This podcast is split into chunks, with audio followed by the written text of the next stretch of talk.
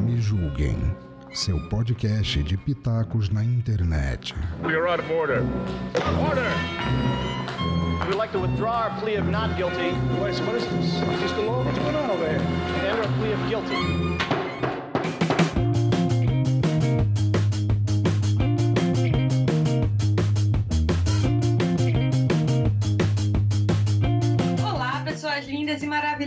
Tudo bem com vocês? Sou eu, Cristiane Navarro, novamente aqui no mais um Me Julgue Podcast. Esse podcast é acima de qualquer suspeita. Afinal, quem é vivo sempre aparece, né? Já faz um tempinho aí que eu não apareço com vocês, mas hoje eu trouxe a nossa maravilhosa Caroline. Putz, Errou! Pode ser perrota, pode ser vale, como você preferir. Caroline Perrota ou Caroline Vale com dois L's. Carol, seja muito bem-vinda, ela que é psicanalista. Né? A gente vai falar um pouquinho aqui sobre Setembro Amarelo. Né? Caroline, se apresente. Eu só não vou dizer que, que dê a sua desculpa, porque o podcast Desculpa Qualquer Coisa é outro, mas aqui é Me Julguem Podcast, Me Julguem mesmo, porque, porque a gente é assim mesmo, a gente não liga para o julgamento dos outros. Muito bom. É, Cris, muito obrigada né, pelo convite. Muito obrigada. Bem, oi a todos aí que estarão nos escutando. É, é uma honra estar aqui podendo falar de um tema tão importante quanto o que a gente vai falar, né? Eu sou Caroline Vale, sou psicóloga, psicanalista, né? Atuo aí na área clínica e também é, na docência, né? Dou aula numa universidade, no Centro Universitário Geraldo de Biase, na graduação de psicologia. E estamos aí, né? É, sempre nessa luta aí é, em prol da saúde mental, buscando conscientizar cada vez mais as pessoas sobre essa importância e vamos lá. Vamos embora. Pra quem não conhece, Carol, eu sei o que que é, né? Eu já tô me sentindo íntima, porque a gente já conversou aí já faz mais de um mês aí, a gente tá conversando direto. Mas pra quem não conhece, o que que é o Setembro Amarelo? Explica pra gente. O Setembro Amarelo é uma campanha né, brasileira que é de prevenção ao suicídio que começou em 2015. É, é, foi escolhido o mês de setembro porque desde 2003, o dia 10 de setembro é considerado o Dia Mundial de Prevenção ao Suicídio. E aí é, iniciou-se essa campanha né, aqui no Brasil de prevenção ao suicídio. Ainda não é reconhecida por lei federal, tal como Outubro Rosa e outros meses aí simbólicos, né? Porque é, é um simbolismo isso, no sentido de levar as pessoas à reflexão de uma causa. É, então ainda não é reconhecido por lei, é reconhecido em Santa Catarina e em alguns municípios é, existe uma lei, né? Que vai regular é, esse mês como o mês de prevenção ao suicídio. É, mas já se instituiu no território nacional, então já está cada vez mais sendo falado, sobretudo agora com as redes sociais, é amplamente divulgado, né? E a questão da cor vem por conta de um, um jovem, né, que se suicidou no seu Mustang amarelo. E aí os seus pais, né, no, no enterro dele, a partir daí passaram a, a distribuir fitas amarelas como conscientização de que para as pessoas que estivessem sofrendo o que, que aquele jovem sofreu pudessem pensar e buscar ajuda, enfim. Então, essa é a história aí do Setembro Amarelo. E é para a gente falar sobre isso, um tema difícil, né? Um tema que muitas vezes a gente evita falar, porque muitas vezes essa evitação vem de uma certa resistência mesmo, de, de entrar em contato com essa possibilidade. E mas é muito importante a gente estar falando sobre isso. Sim, é, e até assim, as pessoas acham que. Eu vou usar um termo que aqui a gente fala pro povão. É, as pessoas acham que depressão é frescura, que, que fulaninho, ah, fulaninho tá ali, ó, tá, tá triste, não sei o quê, é frescura, o cara tem tudo na vida, tá com frescura. Não é, gente. E é importante falar aqui também que nem sempre quem tá sorrindo está feliz. Ah, Porque aconteceu casos próximos aqui, né, na, no, da região onde eu moro, de uma, uma, uma moça super sorridente e tava, não tinha, assim, aparentemente não tinha problema nenhum. Né? E aí, do nada, é, ela meio que, que ceifou a vida dela. Não vou dizer como, para também para não incentivar né, as pessoas a não. Mas ela ceifou a vida dela e foi um choque assim para todo mundo, sabe? Então, é, como é que a gente. É o famoso a depressão sorridente? Seria isso, Carol, mais ou menos? É, assim, na verdade, né, a depressão ela é, é uma categoria, né, diagnóstica aí que está relacionada ao suicídio, né, mas também não é uma ligação direta, ah, todo depressivo vai se suicidar ou necessariamente quem se suicidou tem depressão. O suicídio ele também pode estar relacionado a diversos outros fatores e patologias também, né? É, mas em geral envolve um estado depressivo, que é o estado da pessoa estar com seu humor ali é bem mais caído, né? Uma questão da apatia, da disposição, ou outros sintomas que vêm que não necessariamente é, é tá relacionado a essa apatia, mas por exemplo é, o transtorno bipolar, né, que vai ter aquelas fases, uma fase em que a pessoa está muito eufórica e a fase que a pessoa cai. Então, muitas vezes é, é, qual é o perigo do transtorno bipolar? A pessoa, às vezes, quando ela está muito caída, muito apática, ela não tem forças nem para se suicidar. Então, naquele momento ali, ela está ali, vai ficar muito muito na dela, não, não se alimenta direito, não toma banho, não, não vive a vida. Quando ela começa a se levantar disso, às vezes esse é um momento perigoso, que ela sai dessa fase depressiva e às vezes está caminhando para uma fase eufórica, né, para a fase maníaca que a gente chama, é onde ela provavelmente vai cometer o suicídio se for cometer. Então, às vezes tem a ver com isso, uma pessoa que você olha e não está propriamente depressiva no, no que é o clichê do depressivo, mas é, é, nesse momento em que ela, ela comete suicídio. Ou a própria pessoa que está em depressão, nesse processo de melhora, às vezes, né, em que ela se levanta um pouco, é quando o suicídio pode acontecer também. É, mas o suicídio, na verdade, ele está relacionado a muitos a muitos fatores, né? Isso que você falou aí, Cris, é muito importante, que é essa questão da, da percepção do que é a saúde mental. É muito recente na, no mundo e no Brasil o olhar sobre a saúde mental como algo importante, como alvo, por exemplo, de política pública. Né? Até bem pouco tempo a gente pegava as, as pessoas com problemas de saúde mental e enfiava dentro de um manicômio. Desde a década de 70, 80 que a gente vem, né, naquela questão da luta antimanicomial, e aí dando luz à, à saúde mental, diversos programas que surgiram de políticas públicas para dar lugar a isso. É, porém, ainda muito recente, uma política ainda muito sendo construída e por vezes sofrendo retrocessos, como a gente viu já bem recentemente. Então é uma luta constante para que a saúde mental seja vista, né, como alvo de atenção e de importância. Então, por exemplo, no SUS você tem é, a rede CAPS, né, que vai ser a rede de que, que vai receber os pacientes com problemas mentais, mas por vezes você tem uma demanda que não suporta, né? Não, não, é, é não, a rede não suporta. E aí você tem as clínicas da família, que também vai ter psicólogo, psiquiatra, mas que também tem uma demanda que não suporta. Então, o acesso ao tratamento psíquico, seja por via psicológico ou psiquiátrico, ainda é um problema é, no Brasil, né? E nesse sentido, isso é uma, uma das dificuldades que a gente tem. E além disso, ainda tem muito no senso comum essa ideia de que é besteira, de que é, ah, vai lavar uma louça, que isso passa, né? Vai... Ou então tem aquele negócio, quer ver? Me julguem, mas eu vou falar, ainda tem aquele negócio que eu não acredito, a gente não acredita que a gente escuta. Quer dizer, a gente sabe que a gente escuta, mas a gente não acredita.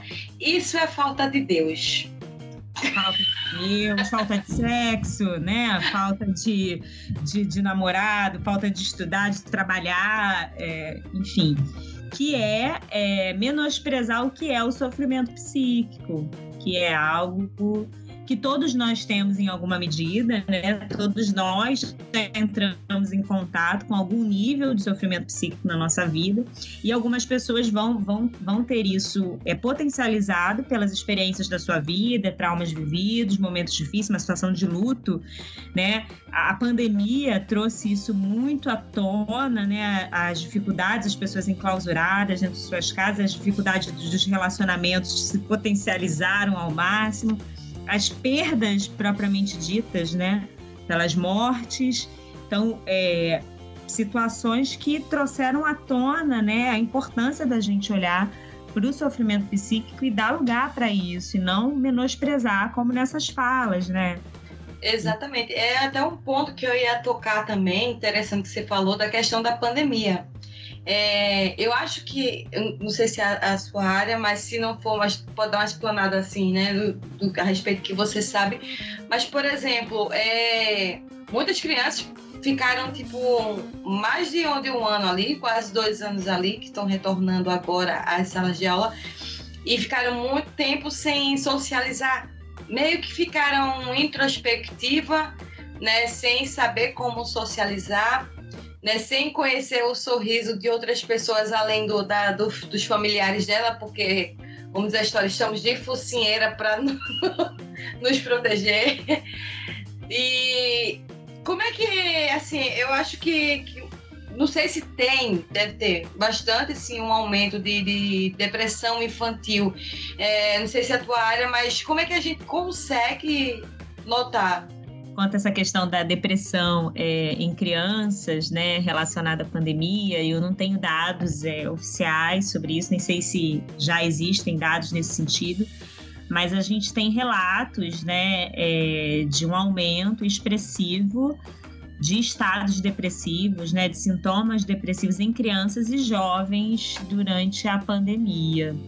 É, então, isso é uma preocupação de, de, nós profissionais né, da saúde mental. Eu atendo muitas crianças, então a gente é, teve uma, um aumento enorme da violência contra as crianças, e aí, óbvio que uma coisa tem relação com a outra, né? As crianças mais em casa, fora da escola, com, com, com dificuldade de ter o, o local onde às vezes ele pode pedir ajuda alguém, que é o professor, que é a diretora ou um próprio coleguinha.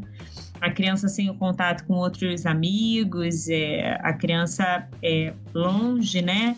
De, de, estímulos que seriam importantes para ela e muitas vezes dentro de casa em situações muito delicadas que envolvem às vezes a própria briga dos pais, as dificuldades dos pais ou às vezes uma própria condição que, que, que já estava ali antes e foi agravada pela pandemia, né? Então, isso sim é um fator importante.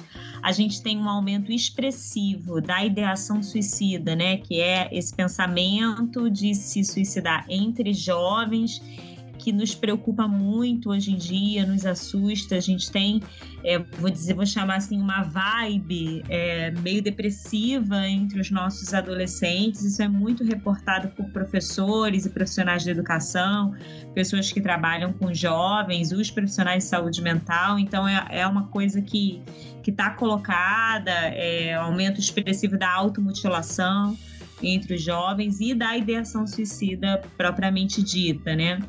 É, e entre crianças, a gente, eu não, não tenho esses relatos de aumento da ideação suicida, mas é, os dados de suicídio mostram que é, o, o, suicídio de 10 a 14 anos é, é, a sétima causa de morte no mundo entre crianças de 10 a 14 anos. E a terceira é entre jovens de 15 a 29 anos.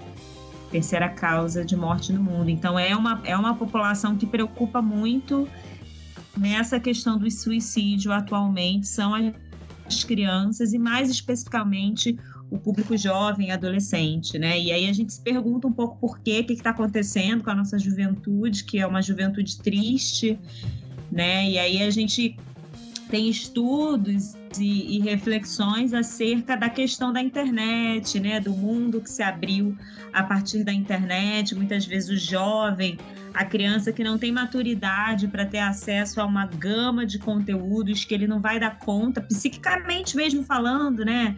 É, por exemplo, a, a rede, as redes sociais As redes sociais, é elas são positivas em muitos sentidos. A gente, né, você está aí agora é, em Florianópolis, né? Eu tô aqui no Rio de Janeiro, a gente se conheceu, se falou pelo WhatsApp, aí tem o Instagram e a gente se fala. É, é, é, muito positivo em muitos sentidos, mas tem uma série de questões que você precisa de uma maturidade emocional para lidar com aquilo ali, né? A questão imagética, em que hoje a imagem vem antes da palavra, né? A, a imagem está colocada ali, então essa preocupação que fica colocada ali pela questão da imagem. É, os padrões de beleza, é, misturado com, com as novas modas e, e, e, a coisa do jovem de qual o meu grupo, em que grupo eu estou situado, e, e, essa gama de possibilidades que emerge, né? É, ou seja, um jovem, né? Nós, né? Quando éramos jovens, a gente tinha algumas possibilidades dentro do nosso grupo de coleguinhas da escola, da rua, é, do condomínio, né? Então as possibilidades do grupo dos punk, sei lá, das patricinhas, ou não sei o quê, a gente se meio que procurava alguma coisa ali para se identificar. A galera do fundão.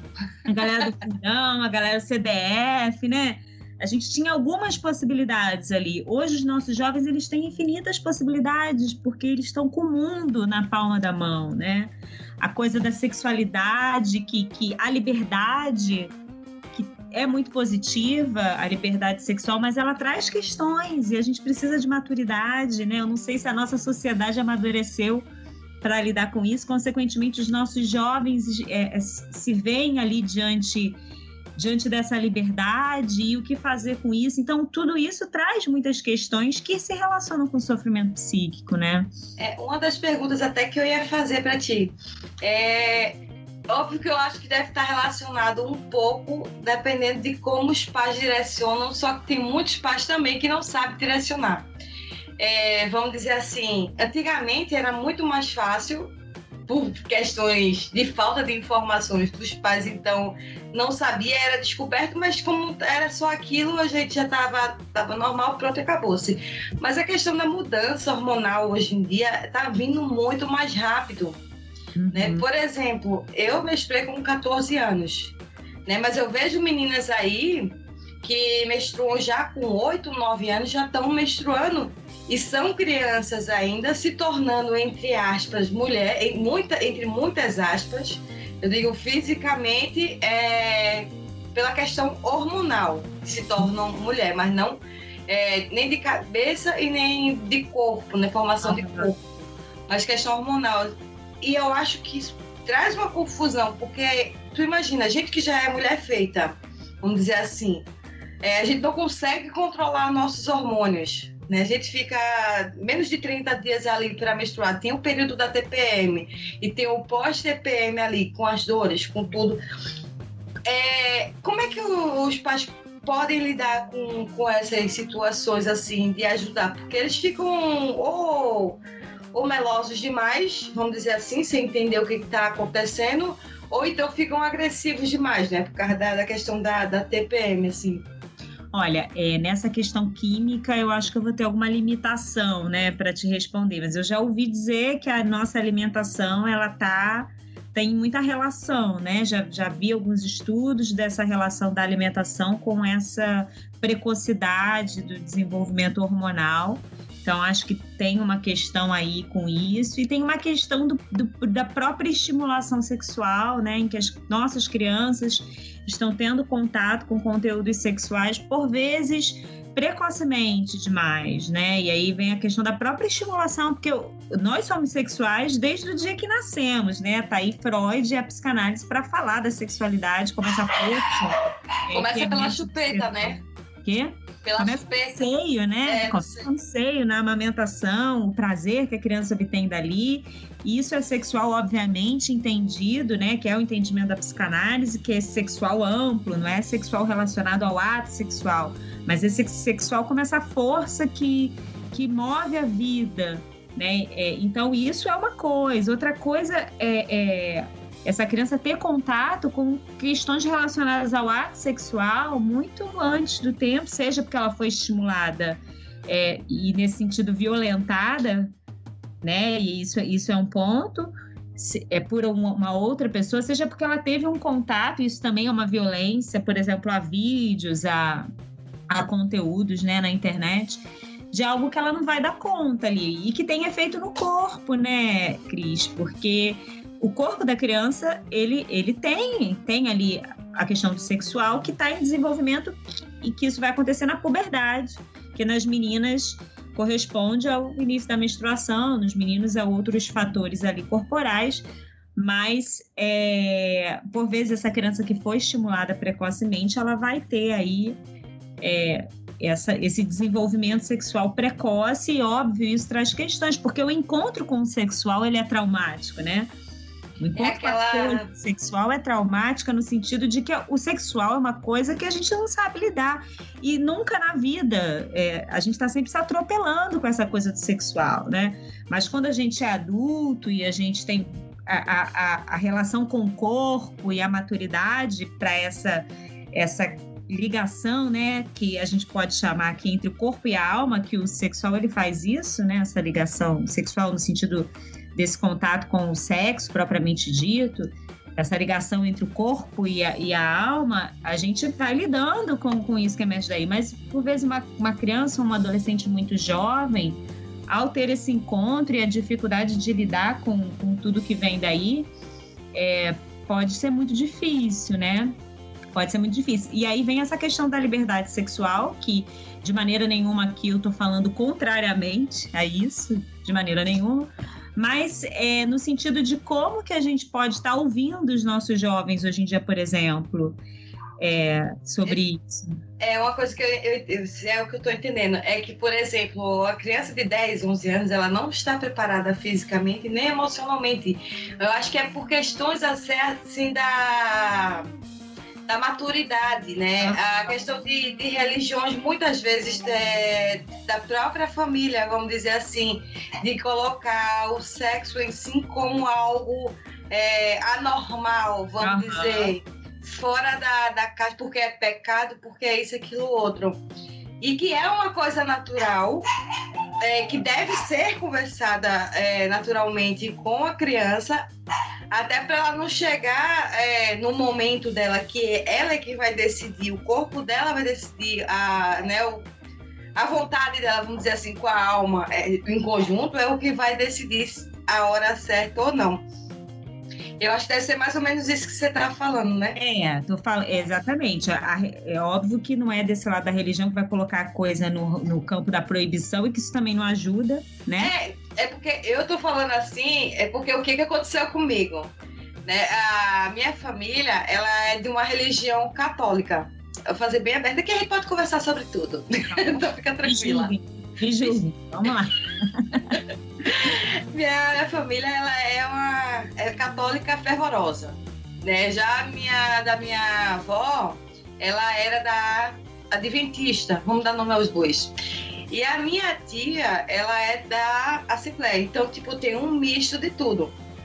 Porém, quando todavia, minha avó, que era mais idosa, era uma é, é, tinha a cabeça super aberta, assim, sabe? Ela era uma pessoa que tinha 80 e poucos anos e tinha cabeça altamente liberal para a época dela. A minha mãe, ela é a mais velha dos filhos, mas era uma que tinha, é, tem até hoje, é, uma, as limitações dela e o que é que ela falava. Eu vou falar do jeito que ela falava antigamente, para mim, quando eu tava nessa fase de descoberta. Encostou, fudeu. Você engravidou. Então, essa falta de conversa que, que os pais não tinham com os filhos, que hoje está escancarado na internet e que ajuda bastante. Se souberem direcionar conteúdos e formas para os filhos, vão ajudar. Na minha primeira vez, o menino foi encostar em mim, eu fiz não, não, não, não, não, não, não. Aí ele fez o que foi? Eu digo, minha mãe falou que se encostou, fudeu. Aí ele começou a rir. aí começou a rir, rir, rir. Quando foi daqui a pouco eu disse que foi. Aí ele fez, não é assim não. Aí ele foi me explicar o que que era, pra você ter noção. Gente, revelação aí agora. Caiam de rir. Eu sei que vai, me julguem por isso, mas foi a verdade. Eu não sabia nem o que, que, que o homem ejaculava, Carol. Pra Aham. você ter noção, eu achava que é, camisinha eu podia, o homem podia usar, guardar e reaproveitar. Aham. E aí é, é o que eu digo, onde, aí, aí na época também tinha aquele negócio de dizer, ah, porque. Como é que se? Até na, na questão da, de Roma mesmo, Igreja Católica e tudo, dizia que o sexo, que é esse sentimento carnal era, era pecado. Aí eu fico pensando, se era pecado, por que que Maria teve um filho? Foi pela obra do nosso Senhor Jesus Cristo? Não tem como, entendeu?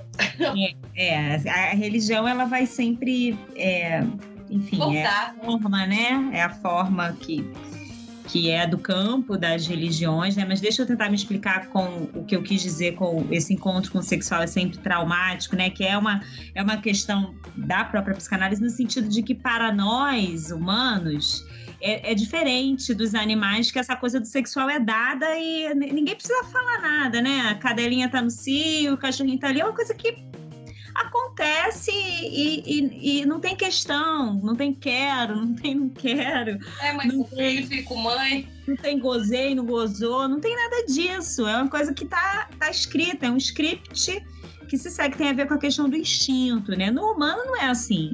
É, Aham. tem várias outras questões envolvidas, e eu, eu quis dizer que ele é traumático, não no sentido somente do, do- do trauma ruim, mas no sentido de que esse encontro com a coisa, com, com o sexual e o desejo sexual propriamente dito, é sempre permeado por, essa, por questões, né? Não é, não, é, não é um acesso direto e simples, né? É sempre permeado por uma série de, de questões, por mais liberdade que se haja. Esse é o ponto por mais liberdade sexual que a gente vai ter, é, esse encontro sexual que o jovem vai ter ali na sua primeira vez, ele pode ser maravilhoso em termos das sensações físicas, mas ele vai estar sempre permeado por, um certo desencontro, né? Que há no ato sexual. É, por exemplo, uma, uma questão é essa: cada um goza numa hora, cada um vai, vai, né? Tem o seu momento, cada um sente de um jeito. Então, por mais que estejam juntos e por mais que seja maravilhoso para os dois, tem um desencontro que está sempre dado na relação sexual humana. Né? E, e, e, o jovem, ao se encontrar com, com isso, ele, ele tem as questões dele, né? Ele vai ter as questões dele ali. Então, como que nós, adultos, e pais e pessoas que convivem com eles, vamos poder ouvir essas questões e ajudá-los nisso? Porque é basicamente isso, não basta dizer que pode fazer, pode fazer com quem quiser, quando quiser. Não é assim, óbvio que tá, também tem todas as questões das preocupações com a saúde, etc., né, que precisam ser orientadas, o uso da camisinha e tal. Mas, para além disso, porque muitas vezes a educação sexual, até dos pais, vai ficar centrada nisso, usar camisinha e tal, não sei o quê. Mas e as questões emocionais que estão relacionadas a isso, né? A, a, as sensações, as dúvidas, o que emerge é, desses encontros, né? Então, como que a gente vai poder ouvir os nossos jovens nessa, nesse encontro com o sexual, nesse encontro com essa nessa relação que ele vai iniciar de uma forma diferenciada com o outro, porque o enamoramento, né, a, a paixão, o, o, ficar, o crush, né, o contatinho, é uma outra forma de relação que até ontem o jovem não tinha, era todo mundo amigo ou família, e de repente surge uma nova categoria de pessoa, de ligação, que está relacionada à coisa do amor, do enamoramento. Então, como que a gente vai dar lugar para ouvir as questões que surgem daí, as questões que vão estar relacionadas à escolha do objeto sexual, homoafetiva, heteroafetiva, as questões de gênero. Então, veja quantas questões os nossos jovens têm para lidar hoje em dia e que muitas vezes nós não sabemos ouvir, né? Ou seja, ou porque nós estamos ligadas a esse ponto que você colocou aí da religião, que aí vai colocar tudo isso numa caixinha e dizer o que é certo e errado, ou porque às vezes nós não suportamos ouvir. Exatamente. Né? Então, como que a gente vai poder dar lugar aos nossos jovens em casa e na escola para eles falarem das suas questões aí relacionadas a isso e a, e a, outras questões que eles tenham, né? Por conta essas questões de identificação que eu coloquei também, do grupo, qual a, a coisa da adolescência é muito importante, né? O pertencimento, qual grupo eu pertenço. E, e, tudo isso. E óbvio que a pandemia é, elevou isso ao cubo, né? Essas dificuldades e, e a vida virtual ficou super intensificada. E a vida virtual, ela tem um componente é, é, em que a fantasia ela é também superdimensionada. Nós sempre se relacionamos de alguma forma com o outro pela via da fantasia, né? A gente sempre imagina nas nossas relações coisas sobre o outro, por exemplo. Ele gosta de mim, ele não gosta de mim, é, ele me olha assim, ele não me olha assim, né? A coisa do olhar. Ele me olhou, ele não, ela me olhou, ela é minha amiga, ela não é minha amiga, ela olhou para o lado quando eu estava falando para ela. Coisas que nas na nossas relações a gente vai, vai imaginando sobre o outro. Mas no contato aqui, sobretudo, a conversinha do WhatsApp, essa, essa fantasia superdimensionada fica muito mais difícil. A relação com o outro ficou mais difícil na pandemia. Esse, esse, que que, que que o outro quer de mim, né? Que que esse outro seja meu amigo que está lá do outro lado, ele, que desejo que esse outro tem por mim, seja meu namorado, minha namorada, seja até minha mãe, meu pai que agora está aqui dentro de casa comigo o tempo todo. O que que o outro quer de mim? E, Acho que tudo isso foi muito superdimensionado e aí aumentou o sofrimento psíquico realmente. É, em gênero, número e grau, e aí eu acho que vem esse ponto da gente ter dificuldade de lidar com isso, ah, é bobeira, é palhaçada, e por vezes esse jovem tá ali avisando, né, dando avisos, dando sinais, e às vezes quando vai se ver é tarde demais, né? Eu acho que é esse o ponto que a gente não quer é, é, que chegue. Então, assim, até para a gente pensar, eu acho que uma, um dos pontos muito importantes da gente pensar no Setembro Amarelo é essa questão da escuta, ouvir. A gente está falando muito de jovens, mas óbvio não são só os jovens, são os adultos que estão dando sinais para a gente, porque a pessoa que vai se suicidar, ela dá diversos sinais. E o que que a gente faz, por exemplo, quando alguém fala, ah, quero me suicidar? Muitas vezes a primeira reação é, tá querendo chamar atenção mas pensa comigo, Cris, se uma pessoa está querendo chamar atenção é porque ela já está com algum problema. Né? É verdade. Se eu começo aqui a querer chamar a sua atenção de um jeito diferente do que é o combinado da nossa relação aqui estabelecida, é porque tem alguma coisa errada comigo. Então, isso só o fato da pessoa querer estar chamando atenção já é um motivo de olhar desse pai, dessa mãe, ou desse marido, dessa esposa, dessa pessoa que está próximo, poder ajudar essa pessoa a chegar uma ajuda, que aí a gente sempre direciona ajuda profissional, né? É, e até uma, uma coisa que eu ia falar é dessa questão de, de chamar atenção, que o pessoal acha que é frescura, é que normalmente é do ser humano, me corrija se eu estiver errada, porque você é da área, mas eles estão mais preocupados do que eu sinto. Ah, mas e, e eu? Né? Ah. Tipo assim, eu tô, eu tô passando por isso e aquilo outro, e fulano tá dizendo que tá assim, mas eu tô pior. Mas, tipo, cada um sente uma, a, a forma, a dor diferente do outro. Não é todo mundo que, vamos dizer assim, o que para mim, por exemplo, pode ser uma coisa besta, né? Para o outro pode ser um, só um, um, um, estalo, né? Vamos dizer assim, para ceifar com a, com a vida dele, né? Pode ah. ser uma gota d'água, porque ele já estava com um baldezinho cheio ali, então mais uma gotinha ali pode ser só o, o estopim para. É importante falar sobre isso. E aí o que, que eu falo? É, às vezes a, pessoa, a maioria das pessoas hoje em dia, principalmente agora na pandemia, não tem condições financeiras de, de pagar uma terapia e o SUS é, a gente sabe que para você conseguir um psicólogo daqui para lá, muitas coisas já rolaram, às vezes nem precisa mais por N motivos, né? Que ou a pessoa já, já se foi, ou a pessoa já se recuperou. Mas a importância do, dos amigos leais, né? De estar tá ali, muitas vezes não precisa nem falar nada, né? A pessoa só quer ser ouvida, né? Só quer botar para fora o, aquele, aquele sentimento ali já eu acho que já alivia um pouco, vamos dizer assim. Não é que ah. resolva, mas já. É, eu acho que esse ponto que você colocou aí, né, é de do outro dizer, mas e eu, né, que acho que é muito comum nas famílias, quando as pessoas estão às vezes sujeitas ao mesmo tipo de sofrimento, ali passando pelo mesmo problema, por exemplo, um problema financeiro. E aí é, um vai reagir, talvez entrando num processo depressivo, e o outro vai estar tá triste, vai ter problemas, mas vai lidar com isso de um outro jeito.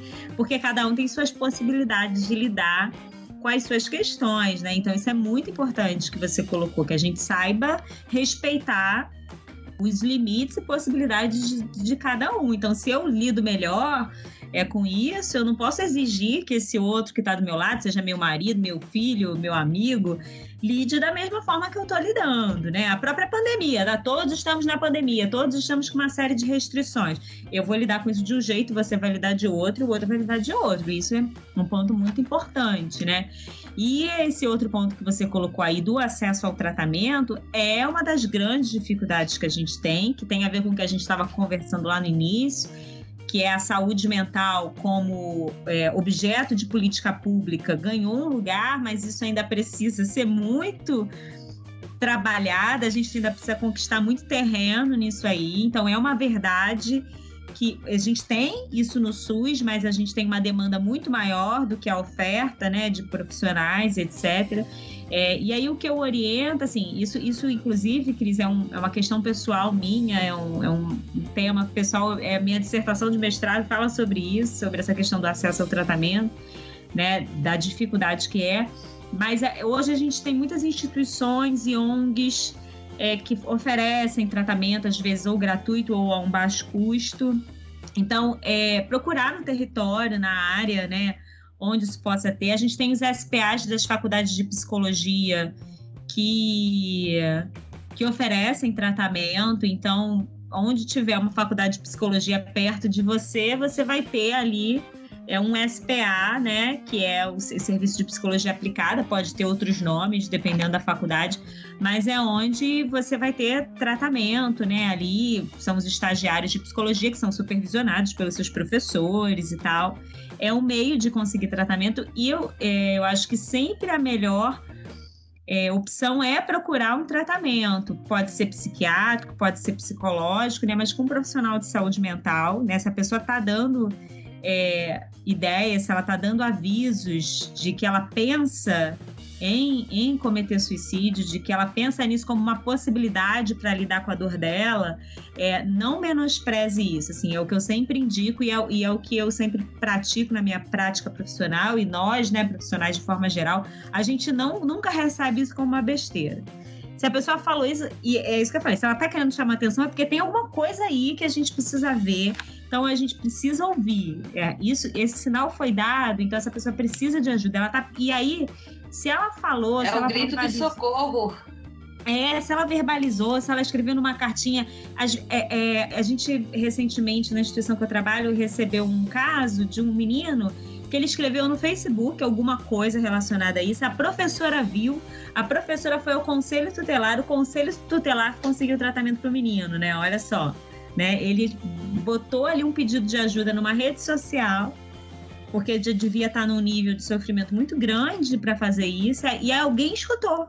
Olha que importante, alguém escutou esse menino, que foi a professora, e procurou ajuda para ele. Então, às vezes é isso, vai ser no status do WhatsApp, vai ser no, no, numa rede social que essa pessoa vai demonstrar alguma coisa que a gente possa ouvir e fazer o possível para ajudar essa pessoa a chegar a uma ajuda, porque é, até segundo a OMS, 90% dos casos de suicídio podem ser prevenidos com ajuda, podem ser, né? Às vezes ajuda é, psicoterápica, né, ou analítica, ou uma análise ou uma terapia, e às vezes a necessidade de uma ajuda medicamentosa, um tratamento psiquiátrico, e essa pessoa vai poder lidar com isso de outra forma que é o quê? Encontrar outras possibilidades para sua vida. Porque quando a pessoa chega a pensar nisso, é porque ela está vendo isso como uma possibilidade de lidar com a dor dela.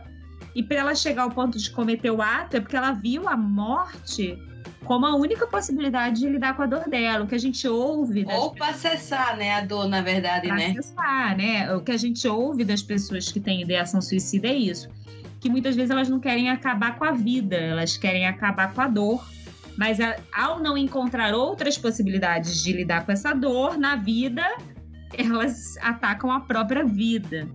Né? Então, é, é, como que a gente pode ajudar essa pessoa e o tratamento vai ter esse lugar de ajudar essa pessoa a encontrar possibilidades de lidar com a dor dela que não seja tentando cessar com a própria vida.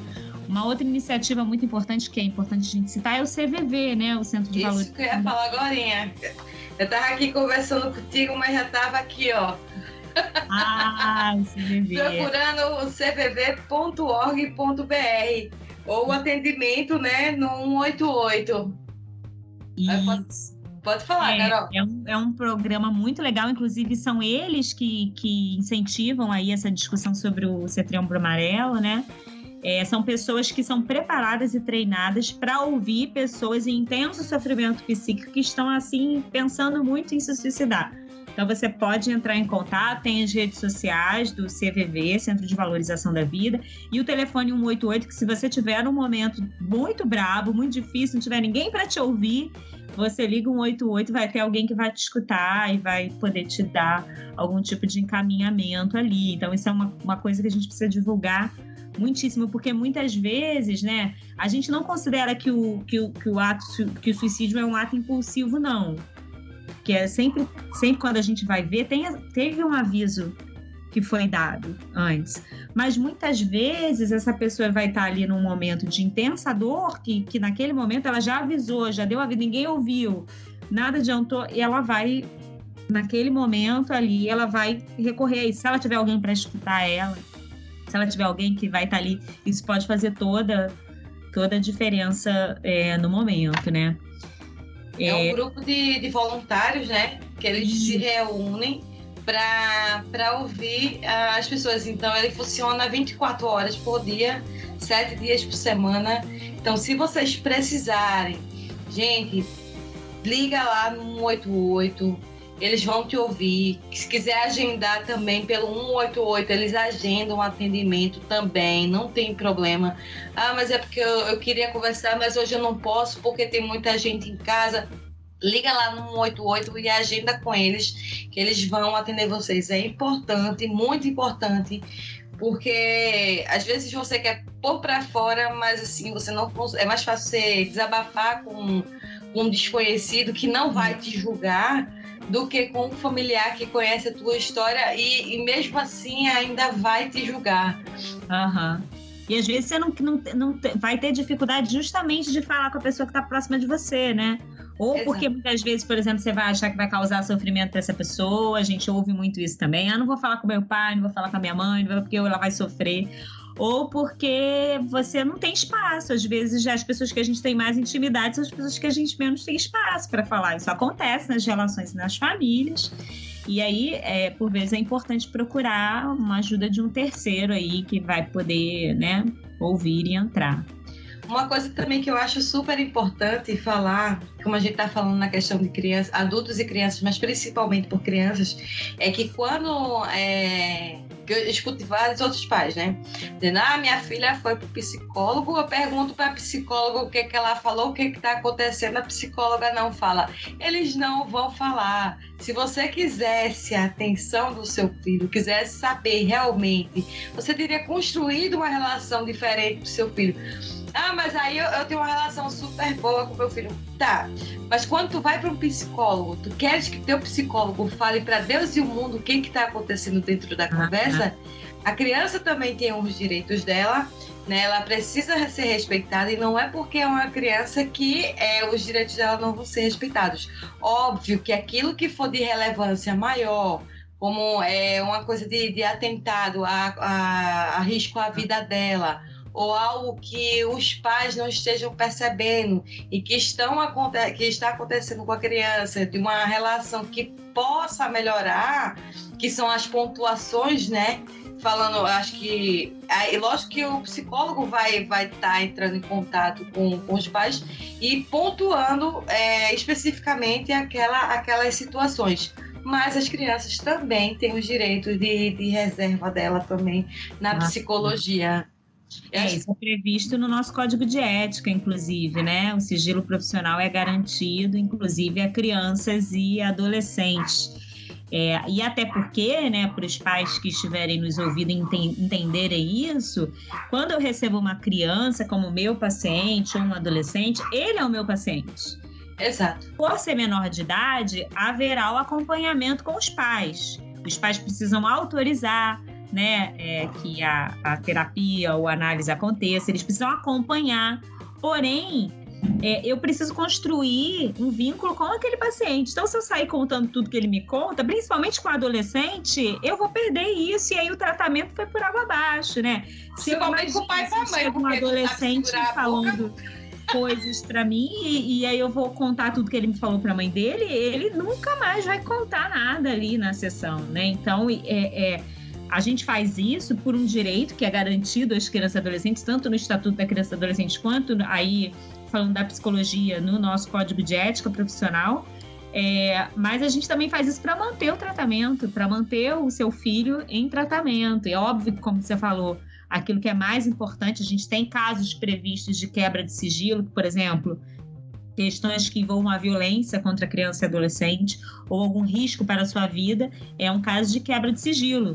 A gente pode falar né, sobre isso, seja para o pai, para a mãe ou para as autoridades, o conselho tutelar, por exemplo né? Mas é, em geral, as questões ali que envolvem, a gente vai falar com os pais exatamente o que é necessário para o acompanhamento da criança. Né? Mas isso, isso que você colocou é um ponto muito importante, que muitas vezes muitos pais têm dificuldades mesmo no, no tratamento, né? Exatamente. Eu falei justamente por isso, e por isso também poucas pessoas atendem criança. É, eu atendo muita criança. Acho mas, que é mais por dificuldade de lidar com os pais. É, mas isso é uma construção, né?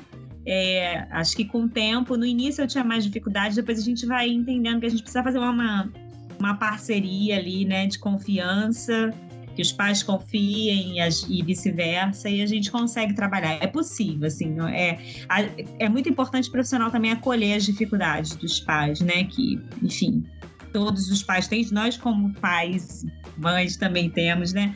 Então é importante, assim, acolher. É, agora, difícil a gente ver a criança crescer, né? é, pais, né? O crescimento é muito difícil e é difícil para todo mundo, Cris. É difícil para a criança. É Acho que é mais difícil para a gente. Cada vez que a gente vê uma chupeta saindo, um pano saindo, a fralda saindo, a gente, meu Deus, cadê o bebê? Nossa, a criança, a criança já sai da nossa barriga num movimento em linha reta, para de longe da gente. A gente demora -se a perceber disso, mas é, a criança também vai dando sinais disso. E por vezes os pais têm dificuldade de acolher, mesmo porque é difícil é, é, a gente precisa estar elaborado psiquicamente para lidar, porque a criança chega, ocupa um lugar imenso na nossa vida, né? E daqui a pouco, conforme a criança vai crescendo, esse lugar vai vagando. E aí, o que, que eu faço com esse vazio agora?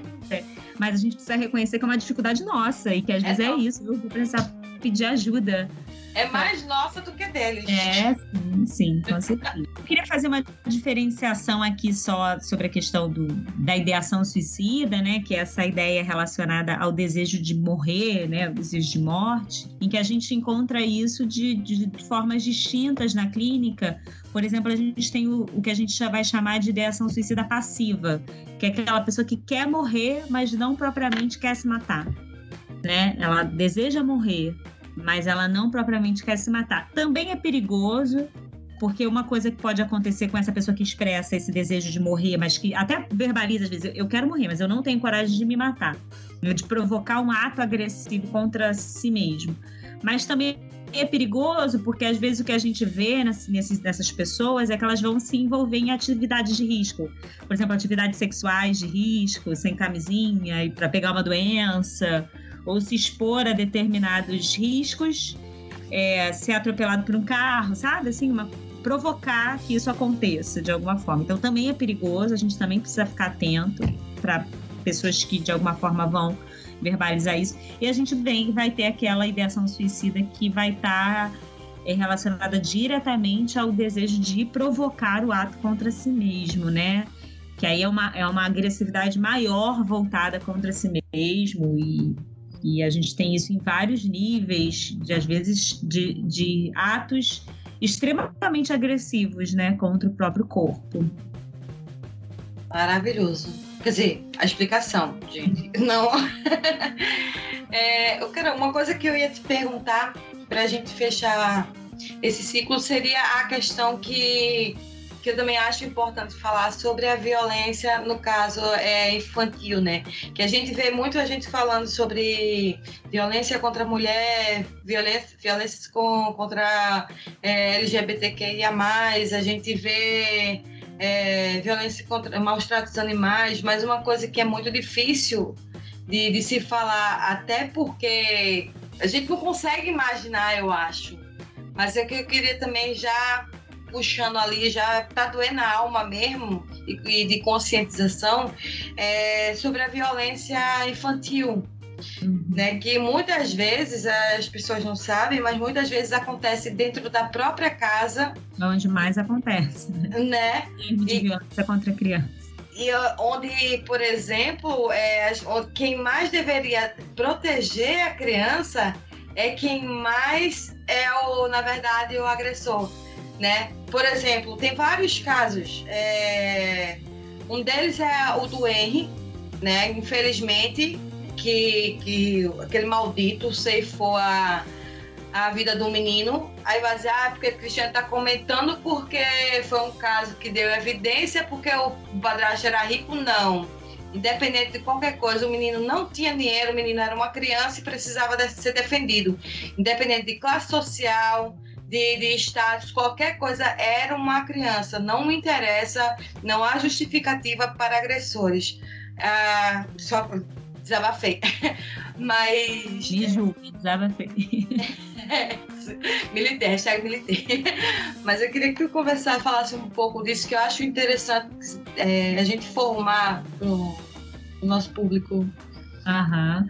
É, isso é, é um tema que dá pano para manga, né? Dá, dá, até um outro podcast inteiro, se a gente quiser, né?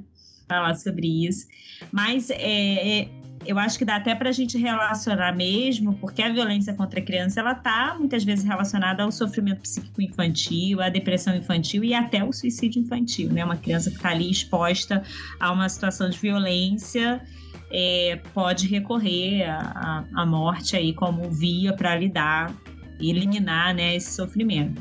É, a violência contra a criança é um tema que enfim, eu acho que precisa ser muito debatido, tais como os outros. É, vem numa crescente, na pandemia a gente viu isso crescer, né? Eu trabalho numa instituição que lida com, com crianças e adolescentes vítimas de violência. É, em geral violência doméstica, e a gente é, ouviu os relatos dos conselheiros tutelares e das pessoas que lidam com isso, de que do aumento, né, é, diante dessa, dessa questão das crianças terem ficado em casa. Esse paradoxo que você falou, que por vezes o, o indivíduo que deveria proteger a criança é o agressor, porque é, é, é a pessoa que está ali, que tem intimidade com a criança e que vai poder fazer a criança de vítima mais facilmente, se essa pessoa tem né, essa predisposição de ser o agressor. E, é a presa fácil, né? É a presa fácil, né? A criança que está ali sendo vítima. E isso é uma situação. Uma outra situação são os desequilíbrios, né? Por exemplo, eu atendi uma paciente que veio encaminhada do Conselho Tutelar, uma mãe que ela teve um ato de agressão física, né? Uma violência física contra o filho. E isso foi uma coisa que chamou atenção, foi parar no conselho tutelar. E aí, quando receberam essa mãe no conselho, a psicóloga do conselho, ao ouvir, né?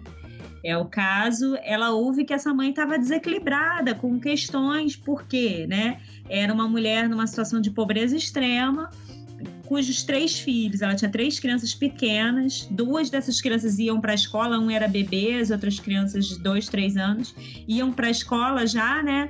E se alimentavam na escola. Essa mulher se viu em casa sozinha, o marido, né, o pai das crianças não estava mais na casa. Ela se viu sozinha tendo que alimentar as três crianças sem condições e é, houve um desequilíbrio. E esse desequilíbrio dela gerou ali a violência não justifica a gente eu, quando conto essa história eu não estou justificando é o, ela foi ela respondeu ao conselho tutelar o próprio tratamento dela tem um lugar de que ela se, possa se haver com o ato de agressão dela se responsabilizar e mudar né? Mas muitas vezes a violência, sobretudo a violência física, ela pode estar relacionada com algum desequilíbrio ali dos pais, né? Numa situação né, que envolve. Então, é, essa importância dos pais reconhecerem seus limites e pedirem ajuda também é uma, é uma mãe que é depressiva, é uma mãe que está muito ansiosa, que está com dificuldades mesmo de lidar. Nessa nesse relato que eu contei, tinha uma questão social envolvida, era uma mãe que não tinha mais a escola para dar o almoço para os filhos e e para estar com os filhos enquanto ela cuidava do bebê e ela se viu ali diante disso sem ter né como é, se resolver. Explica mas não justifica. Explica mas não justifica exatamente. Ela é o... o tratamento. O que eu ia falar até é o, o governo em si mais uma vez o governo em si não ajuda né? Eu ah, fico aqui ó é, por isso que eu sou revoltada. Eu hoje eu tenho vergonha da bandeira do Brasil, vou hashtag militar novamente. Porque o Diacho, que está na nossa presidência hoje, ele infelizmente ele envergonhou a bandeira do Brasil. E qualquer pessoa que use a bandeira do Brasil vai ligar a, a imagem do, do Diacho que está lá. Mas o que eu digo é o seguinte: é, não existe hoje, por exemplo, política pública de creche. É, em período integral, né? Ou chega em determinadas idades, as crianças não têm atividades extras na escola para que possa apoiar, é, dar um apoio, um suporte para que a mãe solteira né, possa trabalhar uhum. e dar o que comer àquela criança, ou aquela criança ter o que comer. Ou então, por exemplo, nessa pandemia, é, botaram um tal dos kits lanche aí que não dá nem para uma semana, não. Do jeito que uhum. as crianças comem, a fase que dá, e muitas vezes a mãe tem um ou dois filhos com, com um tantinho que tem, não, não chega uma semana, gente. Então, é, ninguém está pedindo para vocês darem é, o governo bonito. E ninguém está pedindo vocês darem é, as coisas de graça. É, lógico que Bolsa Família, essas coisas alivia, mas não é o suficiente. Mas para dar subsídios para que as mães tenham é, um suporte para que elas possam trabalhar, sustentar é, são políticas públicas que até existem, mas que precisam ser ter investimento maior, investimentos maiores, né? E essa questão das, da creche da escola, na pandemia a gente está até hoje, né?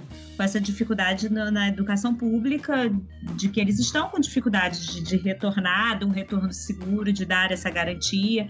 Essa questão das políticas sociais aí é, relacionadas à subsistência, à alimentação, são várias questões, mas eu coloquei esse exemplo, né, Cris, para a gente pensar que essa questão da violência da criança contra a criança, ela está relacionada a diversos fatores, a esses fatores sociais, aos fatores das é, é, das questões psicológicas dos indivíduos que convivem com essa criança, que aí é, cabe nesse exemplo aí do menino Henrique, que você falou, né, que é, esse indivíduo que cometeu esse ato, né, tem questões ali e, e, você vê que já tinham várias crianças, né, sido vítimas. E aí, o que que, o que que eu posso dizer sobre isso, né, sobre a violência contra a criança, que é um pouco parecido com o que a gente falou quando a gente falou da questão do, do, do da criança do adolescente. Como que a gente pode escutar essas crianças? Porque se a gente é, pegar esse caso do, do, do menino Henri, a gente vai ver quantas crianças não foram vítimas desse homem, e ninguém nunca ouviu essas crianças contarem, ninguém nunca procurou as autoridades para denunciar esse senhor. Né? A babá falando para a mãe, amanhã ah, eu tô no shopping. É, Traz ele aqui. Mas, mas eu fiz isso negócio... com ele e as crianças que depois apareceram, né? Se, e você imagina se alguém nessa série das crianças anteriores, que ele, que ele bateu, violentou de alguma forma, se alguém tivesse denunciado ali, talvez esse menino não estaria morto hoje. Então, como que a gente pode escutar as nossas crianças quando eles disserem que o tio bateu, que o pai bateu, que, que, que o pai botou a mão aqui ou botou a mão ali de uma forma, de uma forma que ela se sentiu inadequada? Como que a gente pode dar lugar e não achar que é coisa de criança, que a criança está exagerando, que é a mesma questão que a gente estava falando do suicídio. É bobeira, está querendo chamar atenção. O problema é da criança, que é uma coisa muito comum que a gente vê na clínica com crianças também, que ah, ela é problemática. Não sou, não, eu não tenho responsabilidade com isso. Essa criança, meu filho, que ele é problemático, né? Então, é, é, a gente precisa, os pais, os professores, os tios, as babás, né? Todas as pessoas que vão conviver com as crianças precisam estar atentos para os sinais que essa criança pode estar dando de que ela está sendo violentada, ou física, ou sexualmente, ou até psicologicamente. que é uma outra agressão que a gente não considera, mas que também é grave, né? Uma criança está sendo xingada, burra, você não serve para nada, você não sei Que foi o caso do outro menino que eu não lembro o nome dele. Que também foi a ceifada a vida dele pela mãe e pela madrasta. Uhum. Que ele escreveu no caderno. Ela mandava ele escrever no caderno. Eu sou burro, eu sou idiota, eu não presto para nada. Diversas violências nesse caso. Né? Todos os. Toda, é, essa, a gente classifica as violências, né? Mas quando a gente vai ver, uma violência física tem uma violência psicológica envolvida, a violência sexual também, por ver se tem a física e a psicológica envolvida. É, nesse caso aí desse menino com a madrasta, foram, nossa, muitas violências. Trancava o menino no armário, ele tinha que escrever isso, tinha que escrever aquilo. Então, é, é, como que a gente pode ouvir os sinais que essas crianças estão dando e aí acionar, né, é, procurar ajuda, né, é, o conselho tutelar, que é sempre quem a gente orienta a, a se chegar primeiro, né, os profissionais que ali atendem a criança, o médico, o psicólogo, é, procurar ajuda para ajudar. Acho que foi o caso do Miguel, né? Isso aí, não foi? Eu não me lembro o nome da criança também. Foi recente isso, né? Eu vi não. a reportagem. Eu achei aquilo ali de uma maneira absurda, porque aquilo ali não teve justificativa. Assim, não teve explicação. Tudo não, bem que não é. justifica para nada, mas, tipo, é, é, de uma crueldade tão grande, tão grande, que, que pra gente que a gente é, tem tanto amor pro mundo, é difícil entender como uma parideira, vamos dizer assim. Ah, já tô entrando no, no meu auge do, das minhas emoções, porque aquilo não é mãe, é uma parideira. É, essa coisa da maternidade, né, ela não é dada. Essa coisa da, do amor natural de mãe é um mito. Esse amor de mãe é construído na relação dessa mãe com essa criança. Se não fosse assim, por exemplo, a adoção não seria possível. Uhum. A adoção é possível porque a relação é, maternal ou, ou, paternal ali, né? Essa relação é uma relação construída de alguém que tem o desejo de ser mãe, o desejo de ter um filho, que são dois desejos necessários, né? É. Desejo de ser mãe e desejo de ter um filho. E, e dessa criança também para com essa mãe ou com esse pai, enfim. É uma relação construída, isso não é uma, uma coisa dada, né? É, é, de início. E muitas vezes não é construída, como a, como a gente vê nesses casos aí. Mas é importante você ter marcado isso, né? Porque você vê essas agressões repetitivas, que é diferente dessa agressão dessa paciente que eu citei. Foi um ato impulsivo numa situação de descontrole que ela teve um ato de agressão contra a criança. Isso é uma coisa. Outra coisa é esse sujeito que está ali e repete essa agressão, né? É, é, é, é uma agressão de outro nível que tem a ver com a questão da crueldade aí, né? Né? É um, é um outro tema, né? Mas que, que tem a ver com isso, com essa, essa agressão direcionada ao outro. Então, é, são de agressividade ela está em nós de alguma forma. E aí a gente vai fazer muitas coisas com isso. Por exemplo, correr, malhar, gritar, sambar, né? Tudo a gente fazer sexo, né? Conversar, estudar tem agressividade envolvida nisso aí, que é uma agressividade que a gente direciona para um fim positivo para a sociedade. E tem essa agressividade que a gente vai direcionar ao outro de forma negativa, de forma ruim, que é agredindo o corpo do outro, e a agressividade autodirecionada, que é a questão do, do suicídio, né, que a gente estava conversando antes. Então é isso, meus amores. Carol, muito obrigada. Eu queria agradecer imensamente a tua presença. É, gente, amem mais, cuidem mais. Se vocês são pacientes com as pessoas da rua, sejam muito mais tolerantes com as pessoas de casa, que elas é que vão segurar a tua barra ali 24 horas por dia. E se não for a pessoa que vai segurar a tua barra, procura ajuda, é, liga no CVV 188, o link vai estar aqui na descrição do no post aqui. E é isso. Carol, suas considerações finais, o que, que você achou? que foi, foi bom, foi uma porcaria? Pode falar à vontade. Ai, eu queria agradecer muito, Cris, a experiência de estar aqui com você. Eu fiquei super à vontade, bateu num papo realmente com você, né? Eu acho que foi positivo, a gente acabou entrando em vários temas que não, não desconversam entre si, né? Então, para mim, foi muito positivo. Eu acho que o que fica, né, que eu poderia concluir de tudo que a gente falou aqui é a importância de escutar o outro, da gente dar atenção, ouvir os sinais, perceber essa pessoa que está do nosso lado, que muitas vezes, às vezes, né, a gente vive a vida íntima muito afastada do outro íntima que não é íntima, né? O outro tá ali, cada um no seu mundinho e, e não se relacionam, né? Então, como que a gente pode olhar mais para esse outro que está do nosso lado, seja nosso filho, nosso marido, nosso pai, nossa mãe? Né? É, e, e ouvi-los, ouvi-los no que eles estão querendo nos dizer. Ser escutado é muito importante, Cris. A sensação de ser escutado é de extrema importância e só isso já traz um, um, um alívio para o mal-estar. Você se sentir escutado pelo outro, que alguém te ouviu, alguém te deu um lugar, alguém deu importância para a sua questão, né? Então, eu acho que disso, tudo que a gente falou aqui um ponto, seja criança, adolescente, adulto, idoso, é a gente escutar é, essa outra pessoa e pedir ajuda, né? Pedir ajuda, não tenham vergonha, né? A psicóloga é coisa de maluco, não, não tem nada disso. Psiquiatra é coisa de maluco, não tem nada disso. Somos profissionais da saúde mental né? E saúde mental é uma coisa que está relacionada a todos os seres humanos. Então, é, não tenha vergonha, não tenha medo de pedir ajuda. Procure no seu território é, ou a clínica da família, ou CAPS, ou as ONGs, os SPAs, né, das faculdades, instituições de maneira geral que possam ofertar atendimento a vocês. Então é isso. Inclusive, só para pontuar o que você falou, Carol, é, os próprios psicólogos eles fazem terapia por causa da terapia dos pacientes. Então, para segurar, eu, eu tinha um amigo meu que fazia pelo menos, no mínimo, uma vez por semana ali.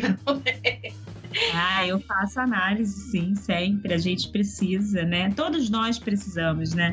Sim. Então, gente, Deus deu duas ouvidos, duas, duas orelhas ali, uma boca com grade para a gente escutar mais e falar menos. Ou falar mais de acordo com o que você precisar ali, mas a gente escutar também o irmãozinho ali que está ao lado. Carol, suas redes sociais, contato, quem quiser entrar em contato contigo, quiser fazer terapia, consulta, pode ficar à vontade, o espaço é seu, faz, faz o teu jabá.